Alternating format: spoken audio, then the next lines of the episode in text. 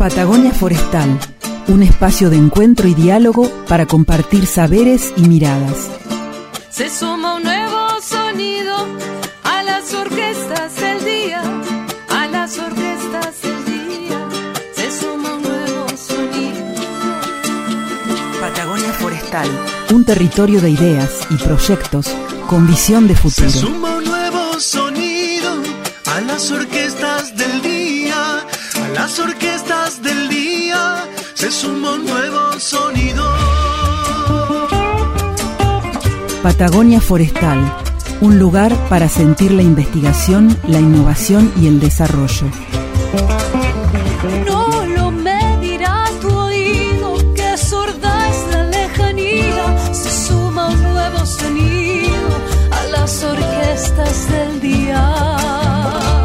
Patagonia Forestal, un programa del CIEFAP. Bienvenidos. Comenzamos un nuevo ciclo de Patagonia Forestal, cic- ciclo 2020. Un año muy especial, retomando esta programación de una hora en Radio Nacional, acá con Héctor Gonda y quien les habla Carla Novak. Sí, re contentos de poder eh, retomar eh, nuestro espacio radial y ahora por una hora entera de duración. Así que le damos muchas gracias a, Radio Nacional por darnos esta, esta oportunidad de poder estar al aire esta vez por más tiempo. Esta idea que gestaron José Daniel Encinas y Nano Peralta, ¿no? Eh, proponernos este espacio para poder eh, generar un diálogo de saberes, así lo denominamos este año. Poder escucharnos, poder eh, comprender miradas diferentes, miradas de la audiencia, del productor, del empresario, del sector privado, de la ciencia, de la tecnología. ¿De qué vamos a hablar, Héctor? Sí, y, y un poco, o sea, si me preguntas a mí cuál es mi objetivo personal acá para ser bien egoísta, es eh, intentar que dejemos de ver la ciencia como algo aburrido. Ah, yo creo que la ciencia no es aburrida, al contrario, es muy divertida. En todo caso, los científicos somos los aburridos. Uy, me toca acá lidiar en el estudio. Yo vengo de la comunicación. Hacemos junto con el equipo del área de extensión, con Gustavo París, eh, mi gran compañero de todos los días para hacer este programa también, junto con Gabriela González, que va a estar en la producción eh, y también la van a escuchar, el desafío de sacarles a ustedes ese saber que tienen ahí eh, tan enroscado y poder traducirlo y poder llegar a la gente. Sí, y, y tra- mostrarle a, todos que la, que la ciencia realmente la hacemos sin darnos cuenta todos los días y toda la gente. Si vos pasás por la panadería de tu barrio una vez y, y la ves cerrada, no te animás a, a pensar que se fundieron. Eh, si vos pasás 10 veces y está cerrada, es muy posible que tenga cierta seguridad. Eso en, en, en una muy breve muestra es en cierta forma ciencia. Ciencia es tratar de sacar conclusiones contundentes de las cosas que vemos. Vamos a hablar de innovación también y de desarrollo. Héctor, ¿qué es la innovación? ¿De qué se trata? La innovación es, eh, a mi juicio, eh, hacer o pensar o tratar de, de armar cosas nuevas en base a que lo conocemos, porque nada nace de la nada. ¿Saben qué es lo más interesante también eh, en este diálogo de saberes? Las miradas, las miradas de todas las personas.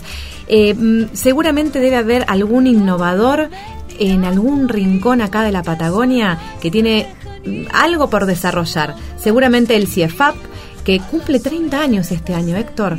Sí, 30 bueno, y- años. Sí. y yo soy el más, el más antiguo del CIFAP en este momento, por no decir el más viejo. Vamos a tener mucho para hablar. Seguramente en algún rincón de la Patagonia hay algún innovador innato que con algún aporte de ciencia, tecnología, puede llegar a, generar algo muy interesante. Absolutamente. Y en nuestra Patagonia tenemos, eh, yo creo, comparados con el resto del país, una proporción más alta de, de innovación y tecnología por distintas razones. Creo que a muchos eh, científicos e innovadores les gusta la región y se han venido a instalar acá con nosotros, lo que nos, nos es una ventaja interesantísima. Y otra cosa que quería mencionar es que... el tema de la ciencia también es importante, el saber es importante a nivel de seguridad.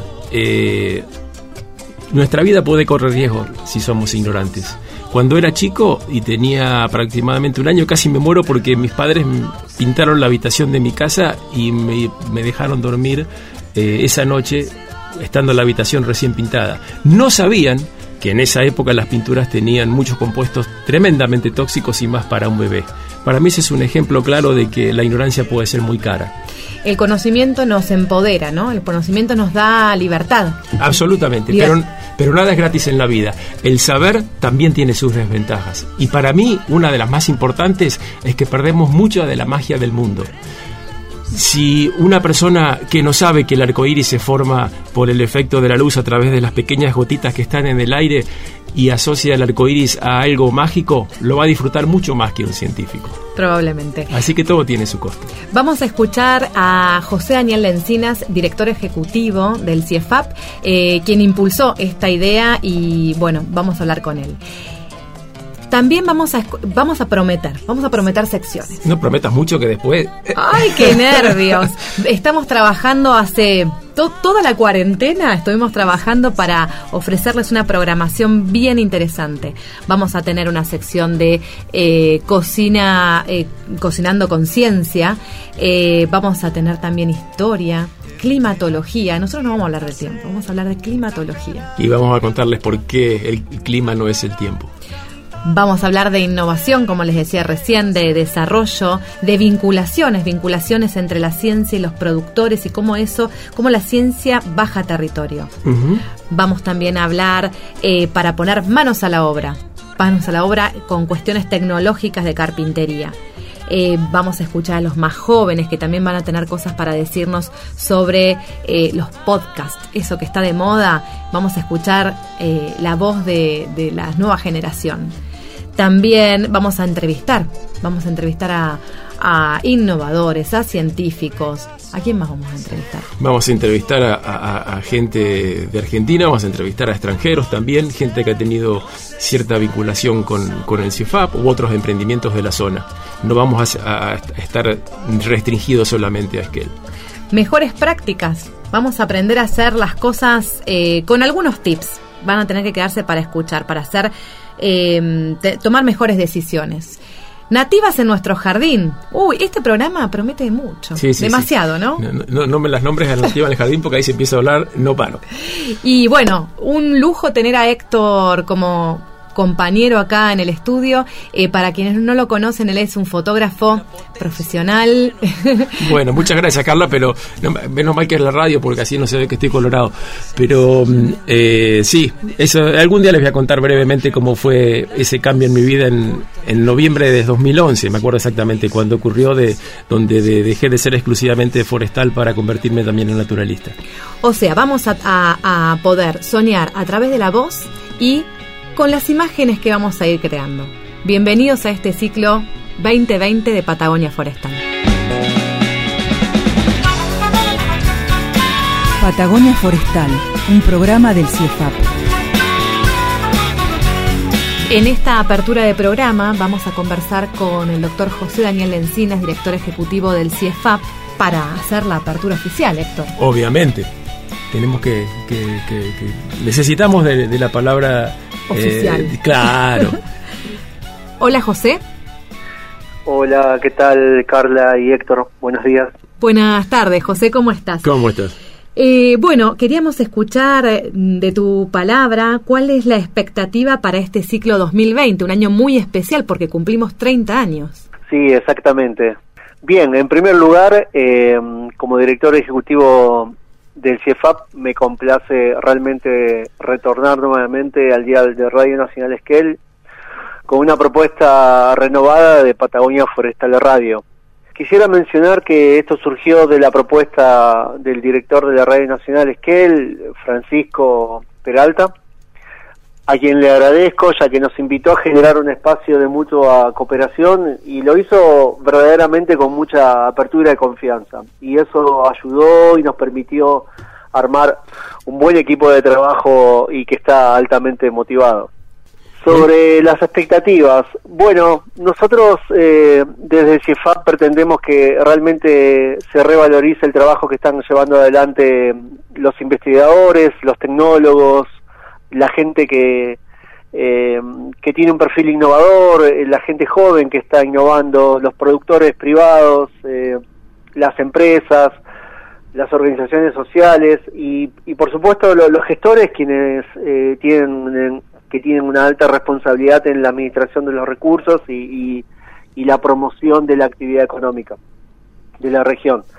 Eh, mis expectativas son que, que realmente este, este, este programa eh, propicie el diálogo, las discusiones, el intercambio con la audiencia y, y como dije anteriormente, con, con los actores que hacen el desarrollo de nuestra región. José Daniel, eh, justamente hablábamos hace segundos atrás en la apertura de este programa que regresamos a, este aire de Radio Nacional Esquel en tiempos de COVID, una producción, eh, bueno, resiliente, si se quiere de alguna manera. ¿Cómo el CIEFAP se vincula con la producción de ciencia y soluciones desde la innovación y el desarrollo eh, para dar respuesta? La emergencia del COVID eh, demostró que todo el potencial eh, científico-tecnológico de nuestro país y, en cooperación con, las, con el sector privado y algunos emprendedores realmente pasó de ese potencial a hechos. Eh, se, hubo desarrollos de kits, de test rápidos, por ejemplo, entre otros muchos desarrollos. Y, y, eso da la pauta de que realmente hay una necesidad eh, importante de seguir construyendo una cultura basada en el conocimiento, en la innovación y fundamentalmente en la cooperación. Eh, en este sentido, eh, tengo también la, la, expectativa, y sé que el programa lo, lo, aborda de esa manera, de que los jóvenes tengan también un protagonismo importante, ya que naturalmente tienen otra forma de cooperar y, y, y colaborar, ¿no? Eso es un poquito la, la expectativa de, de, convertir este, este programa en un espacio de la ciencia y la tecnología de la, de la Patagonia. Muchísimas gracias por tu palabra, José Daniel. Y este me parece muy bueno lo que decís respecto de que los jóvenes sean los protagonistas centrales, aunque a mí me deja un poquito de lado, pero bueno.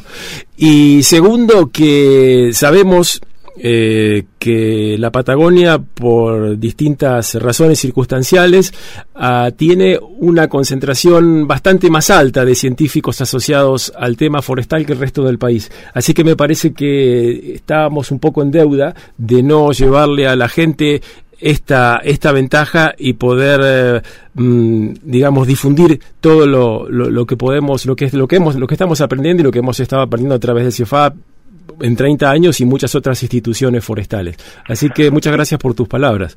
Sí, totalmente. A mí me, a, lo que decís vos está bueno porque eh, ya iniciamos un diálogo que es lo que pretendemos. Eh, cuando hablo de los jóvenes, eh, realmente los jóvenes van achicando la, la brecha porque hubo antes otros jóvenes ¿no? que generaron el conocimiento. Así que, pero sí es importante desde, de que el programa le dé un espacio enseguida a, la juventud que, realmente tienen otra otra mirada y nos van a ayudar a enriquecer esta este modelo de sociedad. Totalmente, lo mío era una broma lo de lo, la, juventud.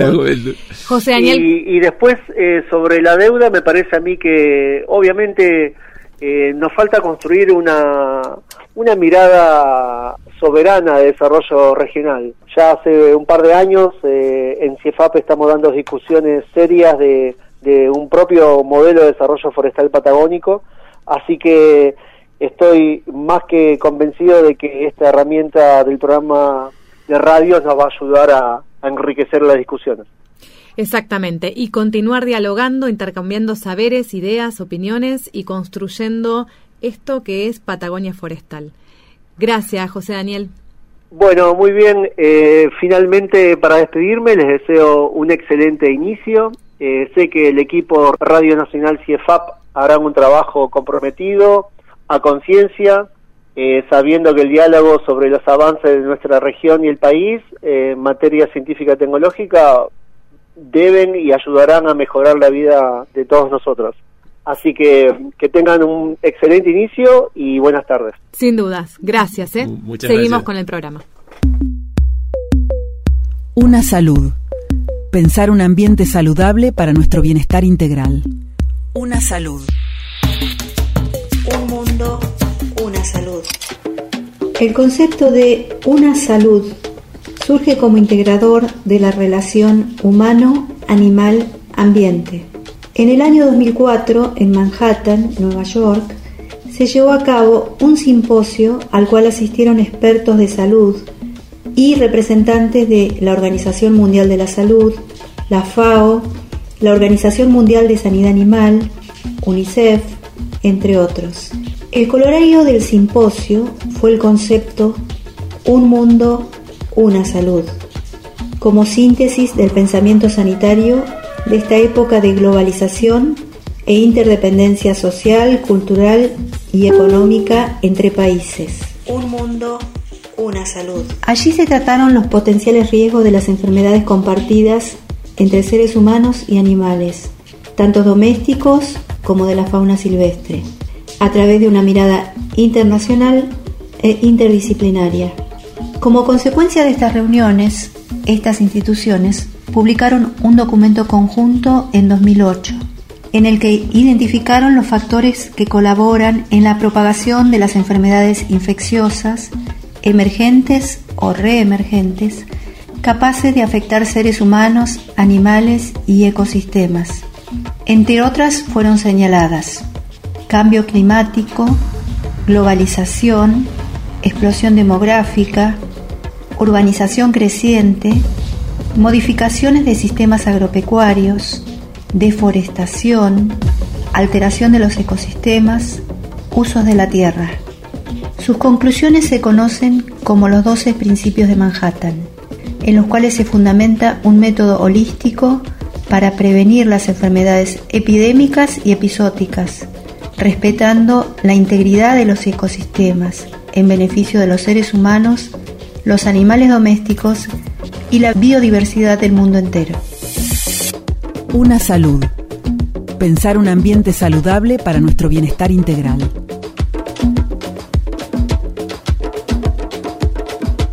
Patagonia Forestal. Escuchamos a Silvia González. Ella es farmacéutica y doctora en productos naturales de la uva. Nos hablaba de una salud. Ahora vamos a seguir con la doctora Carolina Barroeta Benia eh, en su sección Recetas con aroma a ciencia. Qué lindo suena. Yo, a mí ya me está dando hambre. Se te da hambre. Vamos a aprender em, mucho sobre el mundo de la ciencia y la cocina. Bienvenida, Carolina. Em, vamos a comenzar esta nueva sección del programa.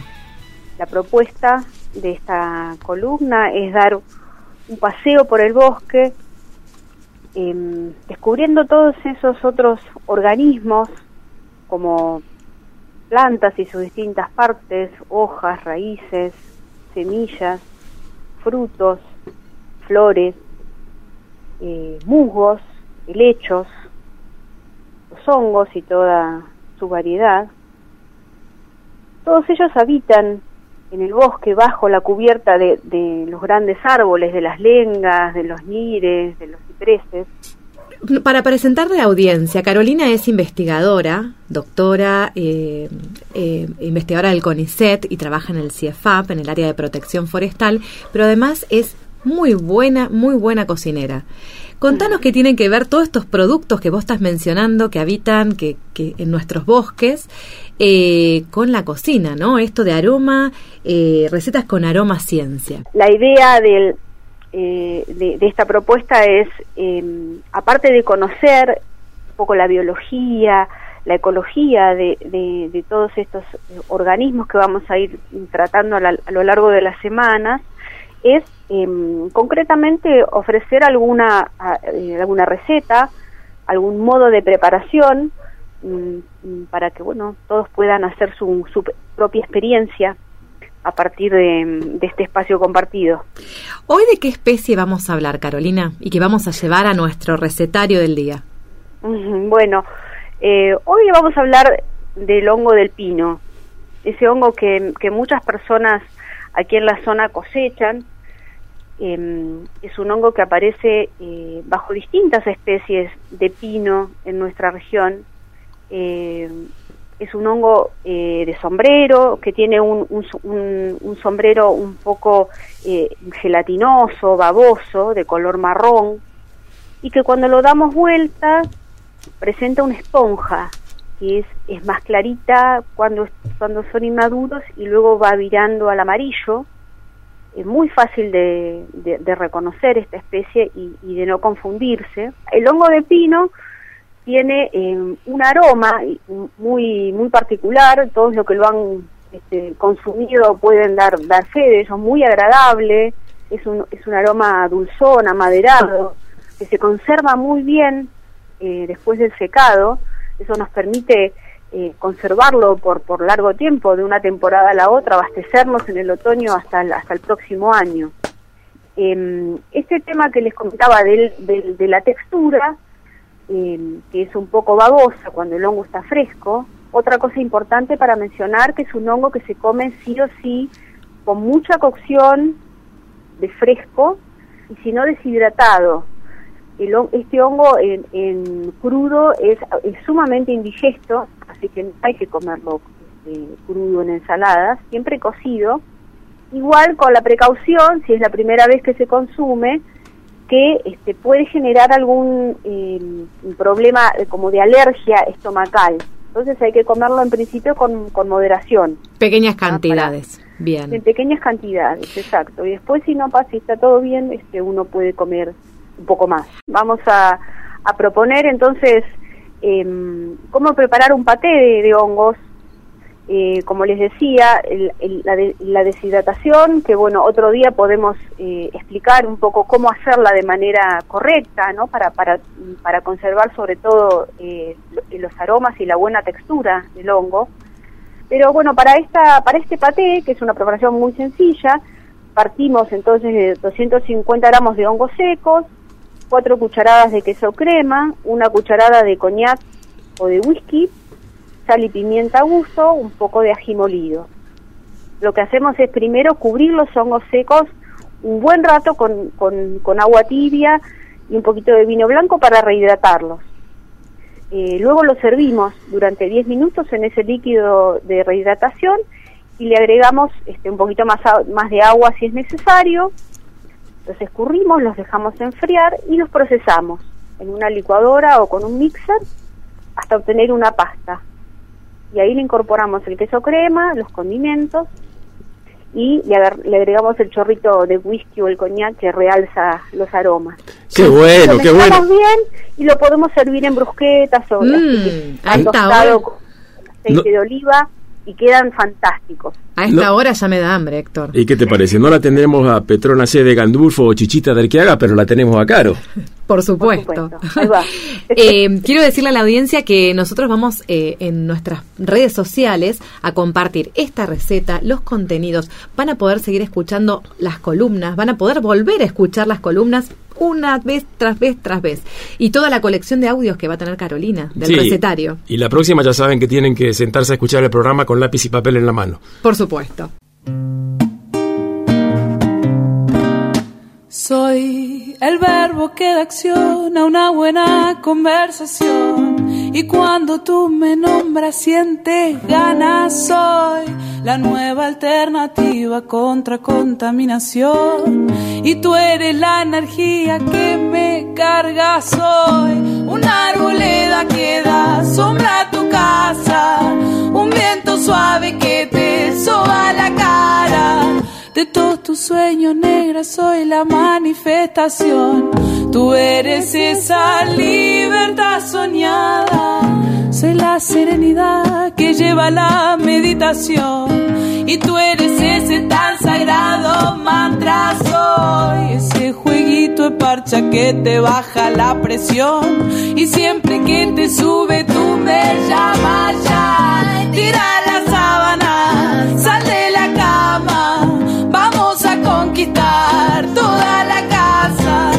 De todo lo que tú acostumbras soy contradicción. Creo que eso es lo que a ti te llama.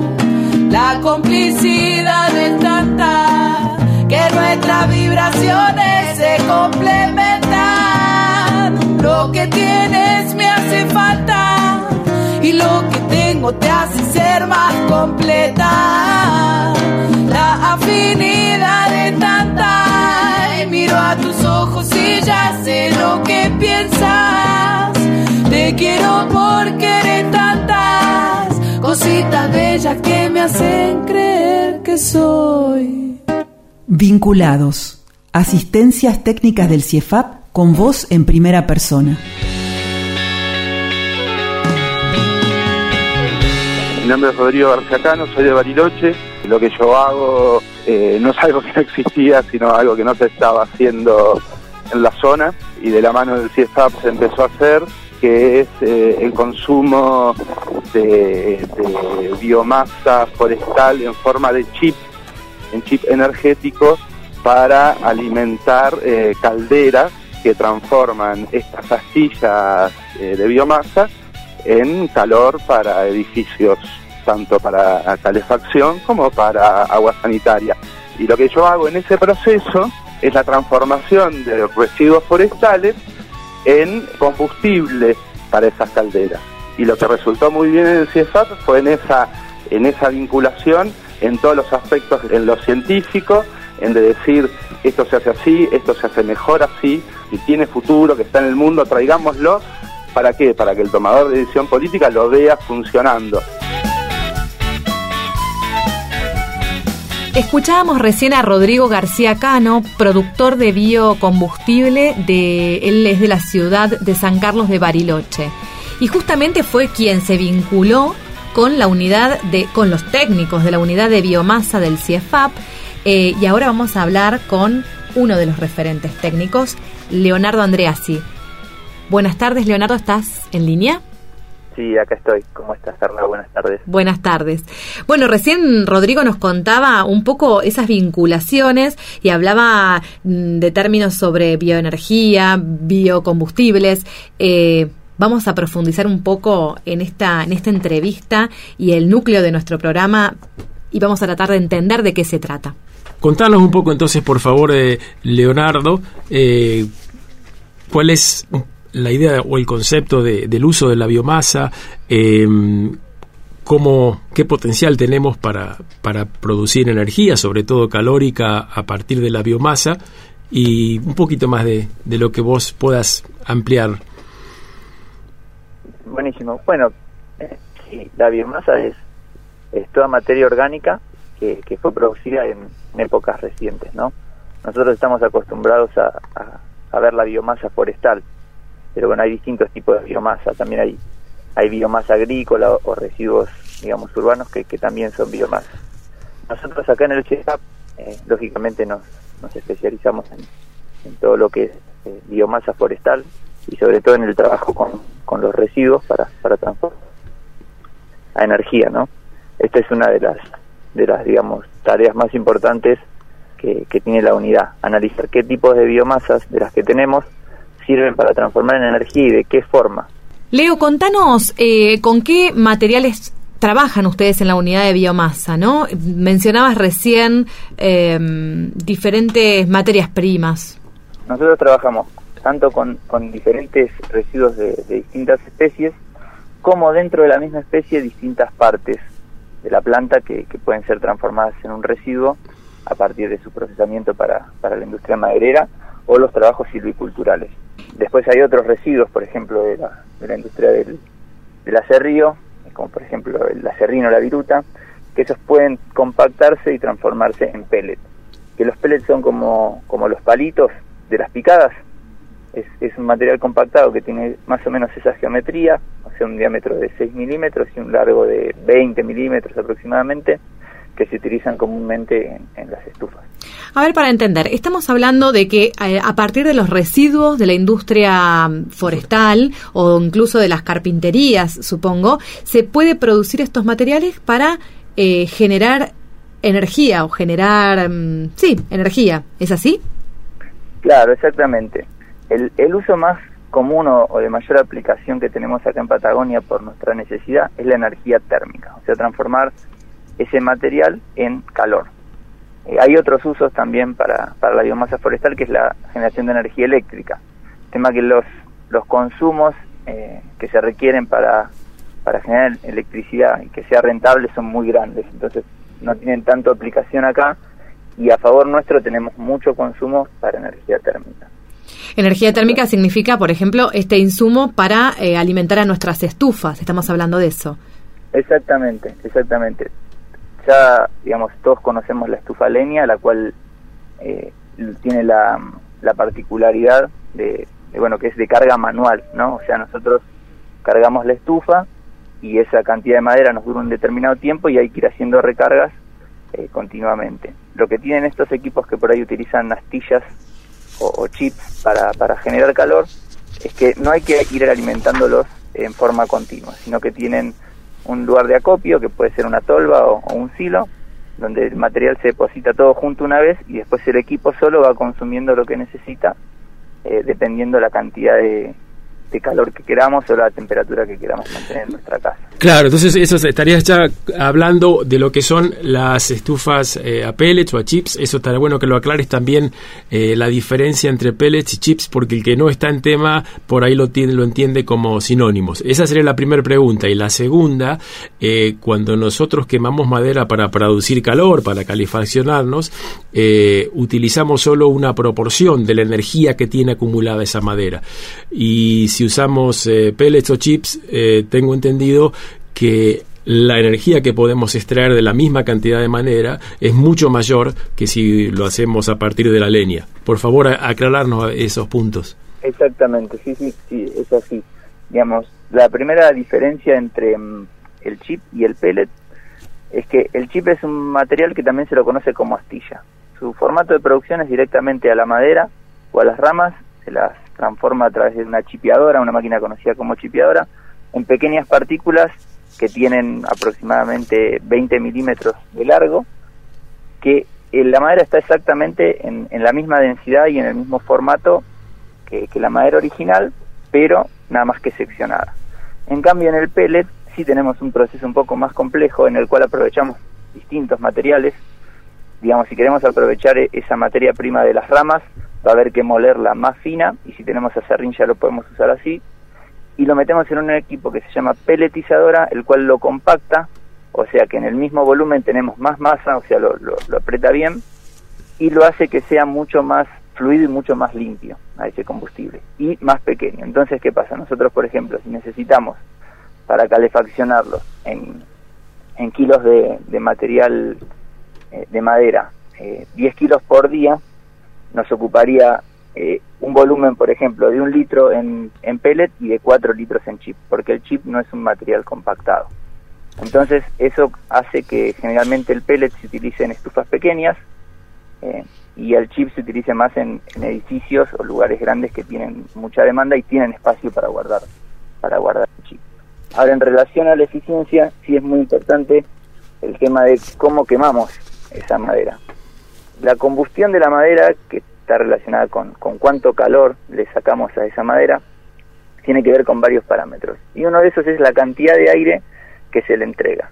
¿Qué quiere decir? Yo en una estufa leña también ocurre, cuando tengo mucha mucha leña tengo que abrir más el aire porque si no se me tiende a, a apagar la estufa para darle la cantidad de aire necesaria. Bueno, en una estufa leña va cambiando la cantidad de leña que tenemos, la cantidad de aire que podemos regular y este proceso es discontinuo.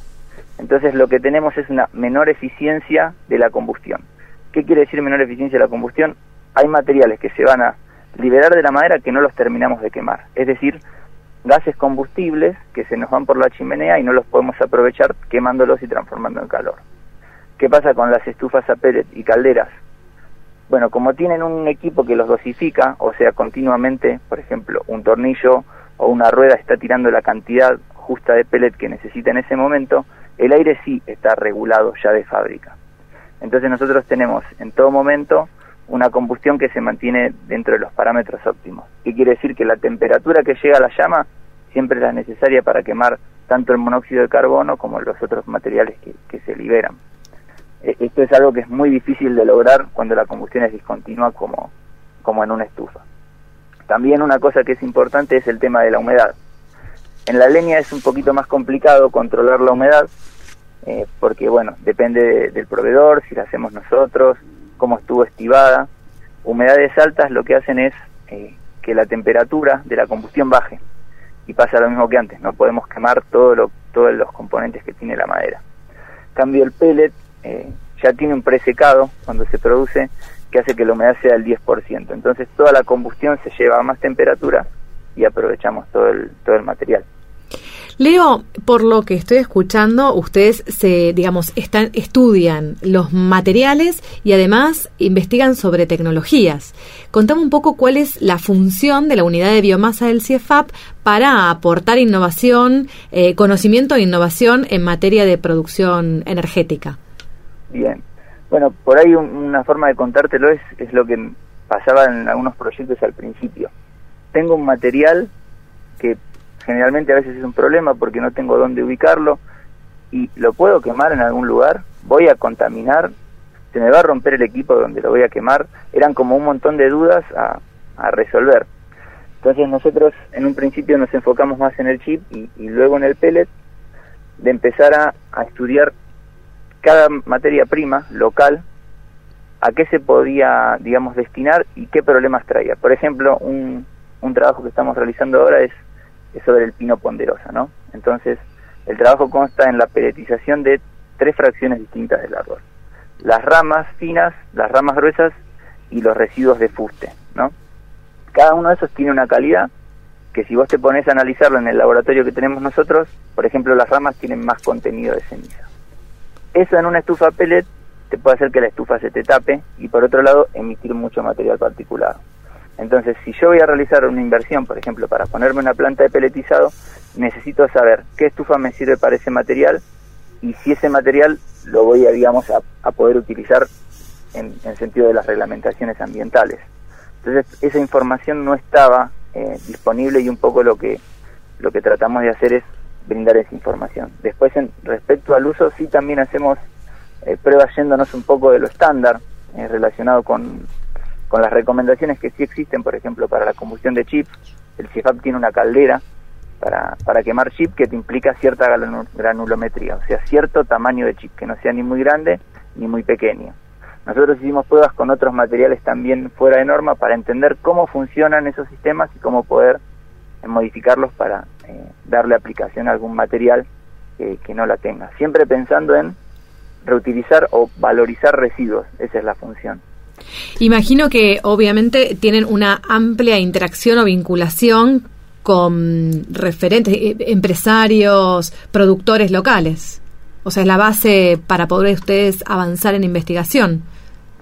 Y en, gran parte es, es de la zona, mayormente, pero también con, con, gente de, otros lugares, digamos, a, través de los, de los ensayos que venimos realizando, eh, se dan una serie de consultas y trabajos, por ejemplo, uno que estamos trabajando ahora está relacionado con, con residuos de, cáscara de nuez y almendras, que es un material que se utiliza ya en, Europa. Eh, ya hay referencia. Eso también a veces nos ayuda mucho.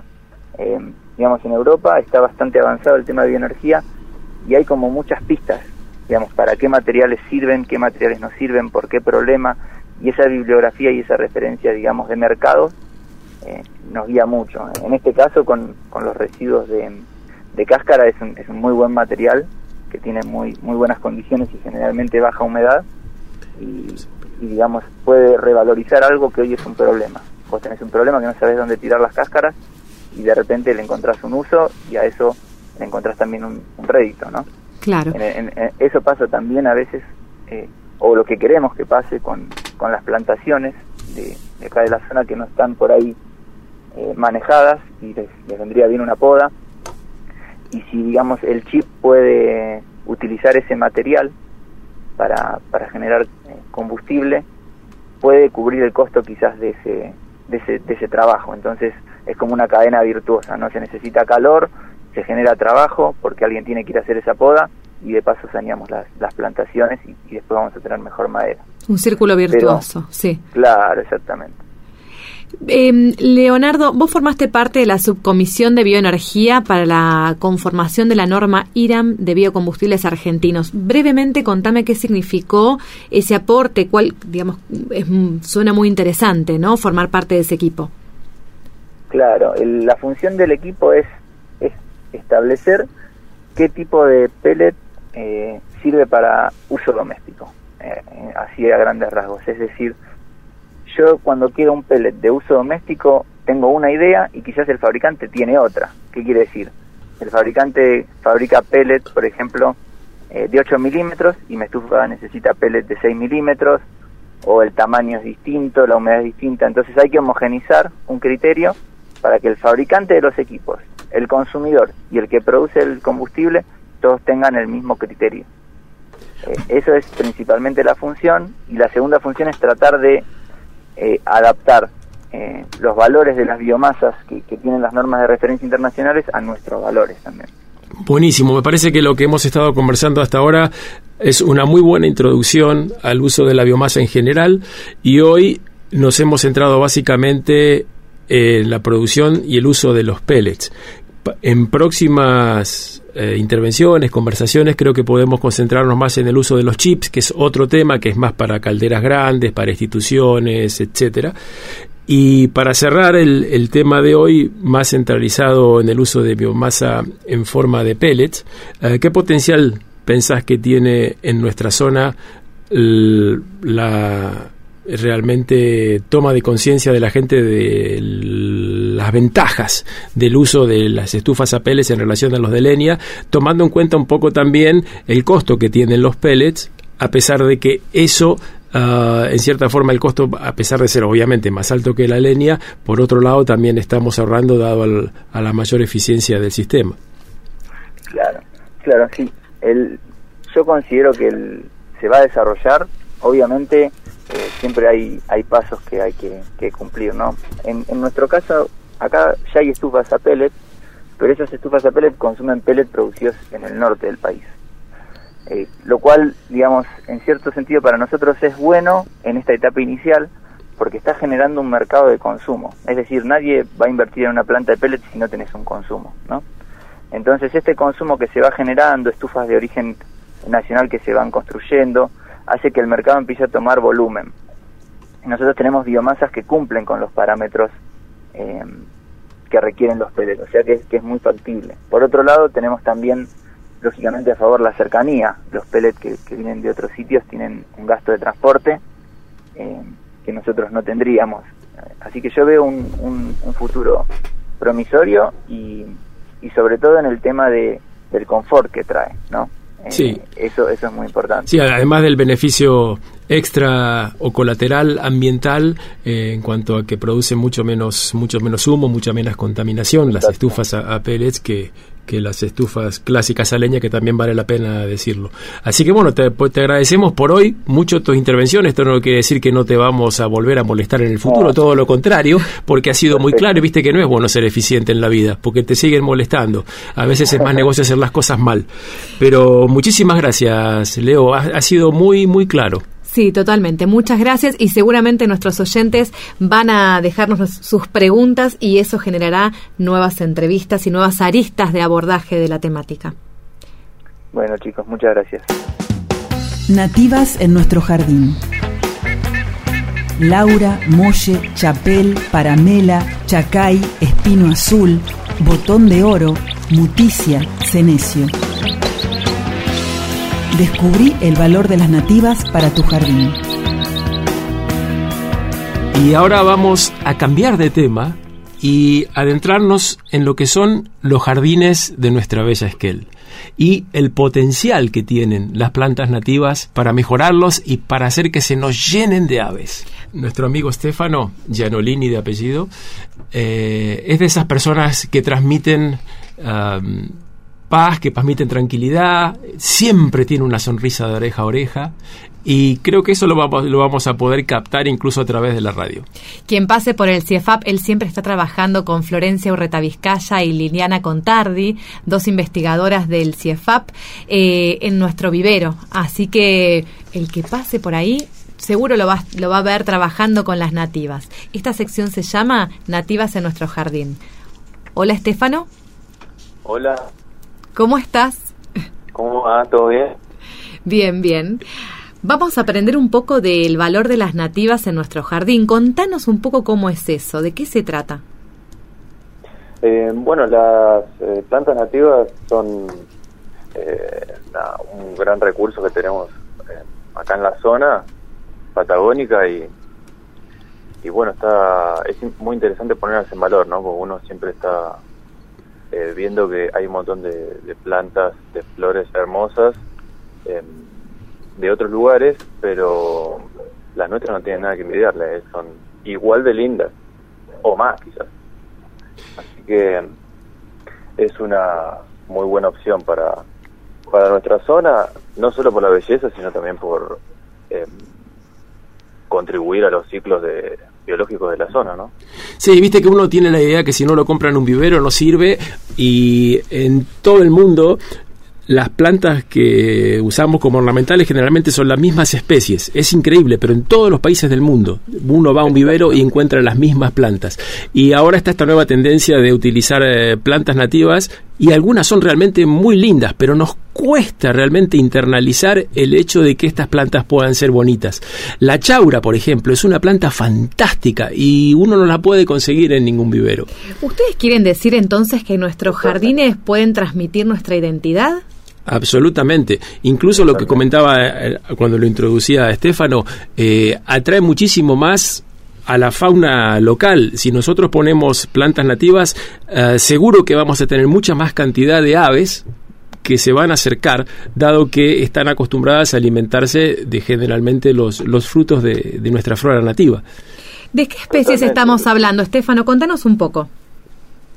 Eh, bueno, también no solo aves y también podemos sumar a los insectos, que también supongo que atraen aves, ¿no? Todo se arma el ciclo. Y también que mm, podemos decir que también son más, eh, no tienen tantos requerimientos ah, de cuidado, ¿no? O sea que están adaptadas al, al sitio, al lugar, a los suelos y al clima acá de la zona. Así que casi que podríamos decir que hasta ahorramos agua de riego y nada, un poco de energía también.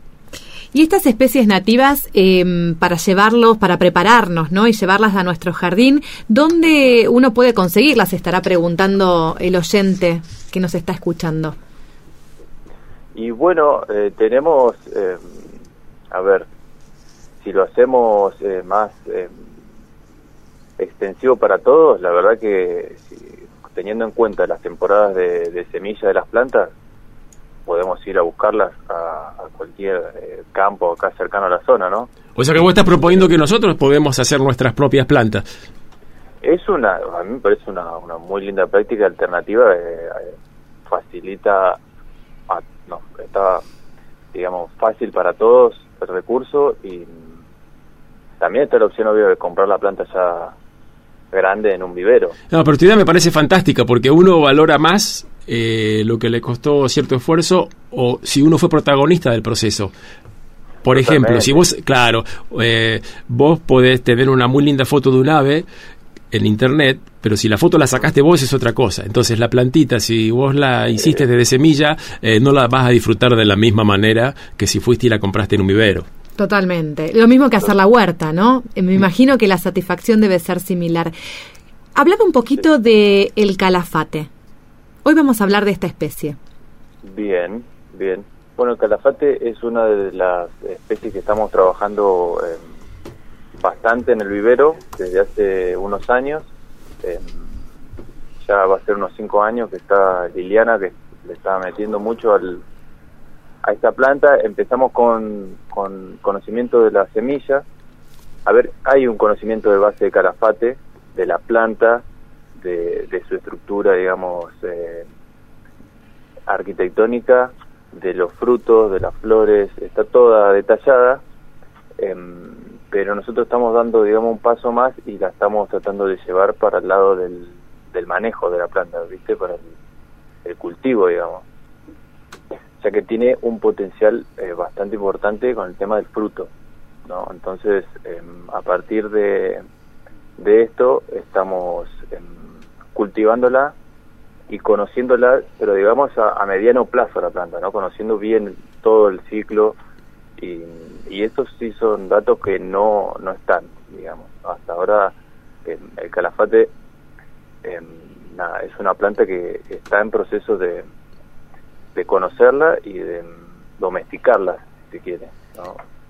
Cono- conocer más estas especies nos va a permitir poder disfrutarlas más, aprovecharlas mejor, porque estabas hablando recién de, de la utilización, del uso de sus frutos, no solo embellecer nuestros jardines, o sea, tienen un, un doble rol, ¿no? Eh, que estén presentes en nuestros espacios. Absolut- Totalmente.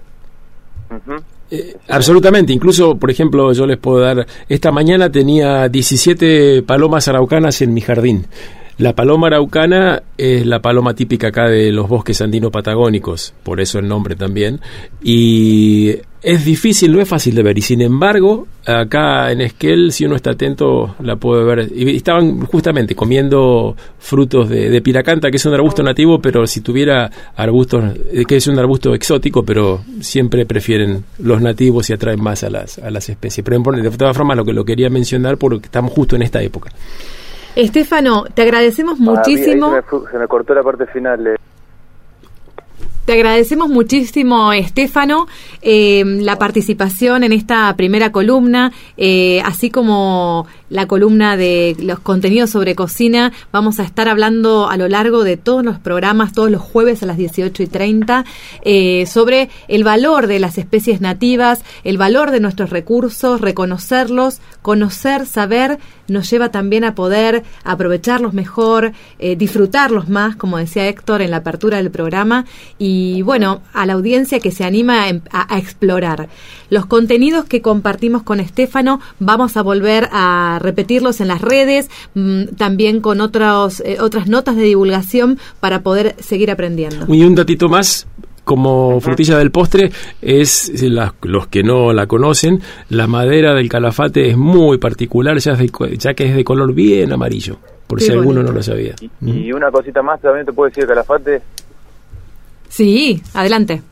Eh, sí que tiene una digamos una una gran capacidad productiva, ya que la, la planta crece desde el bosque hasta la costa, o sea que tiene un potencial interesante, digamos, a nivel productivo. Se adapta a muchísimos ambientes.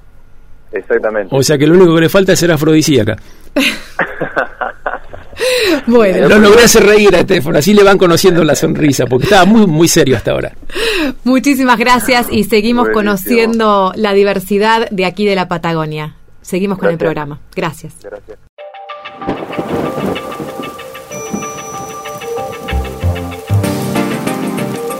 Nuestro clima. Porque no solo importa el tiempo. Acompáñanos a conocer el clima de nuestra ecorregión patagónica.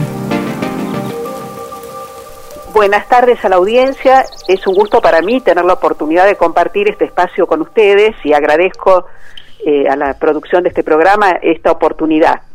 Como bien decían, eh, vamos a hablar eh, sobre un poco sobre el clima, sobre el clima que no es lo mismo que el tiempo, son dos conceptos distintos aunque estrechamente relacionados. Podemos decir que el clima de una región es la síntesis, de alguna manera, del estado del tiempo que vemos día a día. El tiempo es el acá y el ahora. El clima es la descripción de lo que sucede generalmente a más largo plazo. En nuestra región, por ejemplo, el clima se eh, caracteriza por inviernos fríos y veranos relativamente calurosos, muy variables entre año y otro. Generalmente llama mucho la atención de la gente la diferencia que hay entre, particularmente entre los veranos. Esto es debido a que estamos en una zona de pasaje de sistemas de presión que transitan desde las latitudes más altas, subpolares o polares, a latitudes más bajas. Y la frecuencia con que pasan por nuestra zona hace que, por ejemplo, un verano sea muy variable que otro, con periodos más fríos o no tanto. Otra característica de nuestro clima es el viento, un factor que tenemos siempre presente y que generalmente nos afecta, nos llega desde el oeste, con alguna componente oeste, noroeste o suroeste, debido a la latitud en que estamos, cosa que en algún otro programa tal vez podamos este, explicar un poquito más, y con esos vientos se desplazan los sistemas de precipitaciones, que por venir del oeste encuentran a la cordillera como barrera y hacen que la precipitación quede mayormente del lado chileno. Y a nosotros nos llega de forma muy variable de acuerdo a la altura de la cordillera, a la orientación de los valles y algunos otros factores. Lo que Sí, María del Carmen, perdona que te interrumpa, pero es muy notable lo que vos decís porque hay gente que hemos venido de otros lugares, los que no somos nativos. Eh, una de las cosas que primero nos llama la atención es ver que el viento viene siempre del mismo lado y lo ves claramente cuando los árboles están inclinados, siempre están inclinados hacia, hacia el mismo lugar. Así que eso es algo que llama, llama mucho la atención. Eh, claro, eso es debido a que en, si hablamos de las que se llaman las características globales, o sea, las más generales del clima, en la Tierra hay cinturones de viento que son en latitudes más bajas del este y en las latitudes nuestras del oeste.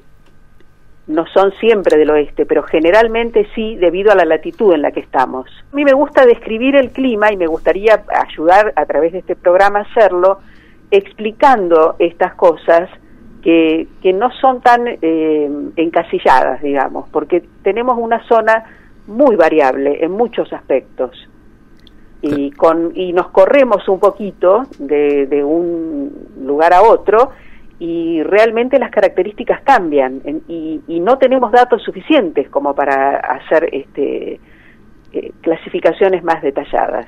Está muy bueno, muy, muy interesante lo que contás y por eso mismo te vamos a molestar eh, más veces para que nos aclares todas estas cosas, incluso también eh, nos des un poco de, luz en muchas de las creencias, refranes eh, respecto que tienen que ver con, nuestro clima y que a veces tienen sentido, a veces no tanto, y es, muy interesante poder, poder escucharlo de, alguien como vos que, que sabe del tema.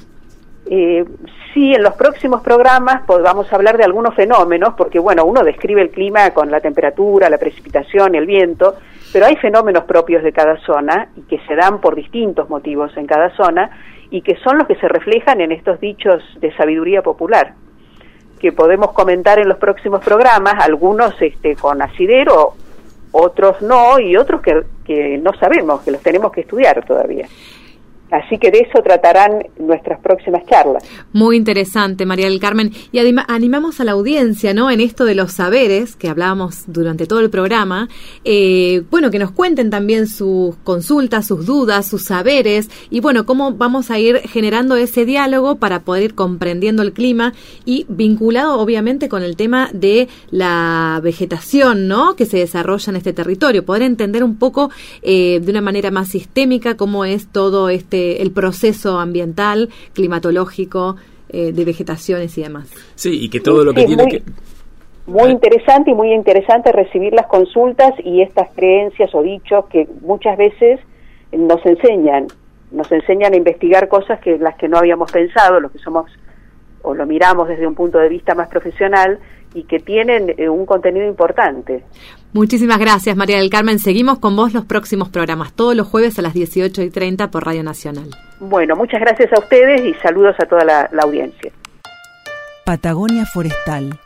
Frecuencia para vivir la investigación, la innovación y el desarrollo.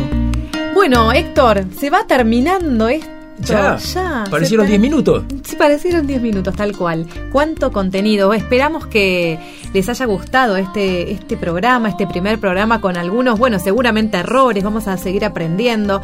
Eh, Cuéntenos qué les interesa, síganos por las redes, eh, nuestra página del CIEFAP eh, en Facebook o en Twitter es arroba CIEFAP. Esto recién comienza, este diálogo de saberes del Patagonia Forestal, un ciclo del Centro de Investigación Extensión Forestal Andino Patagónico. CIEFAP CIEFAP para, para los amigos.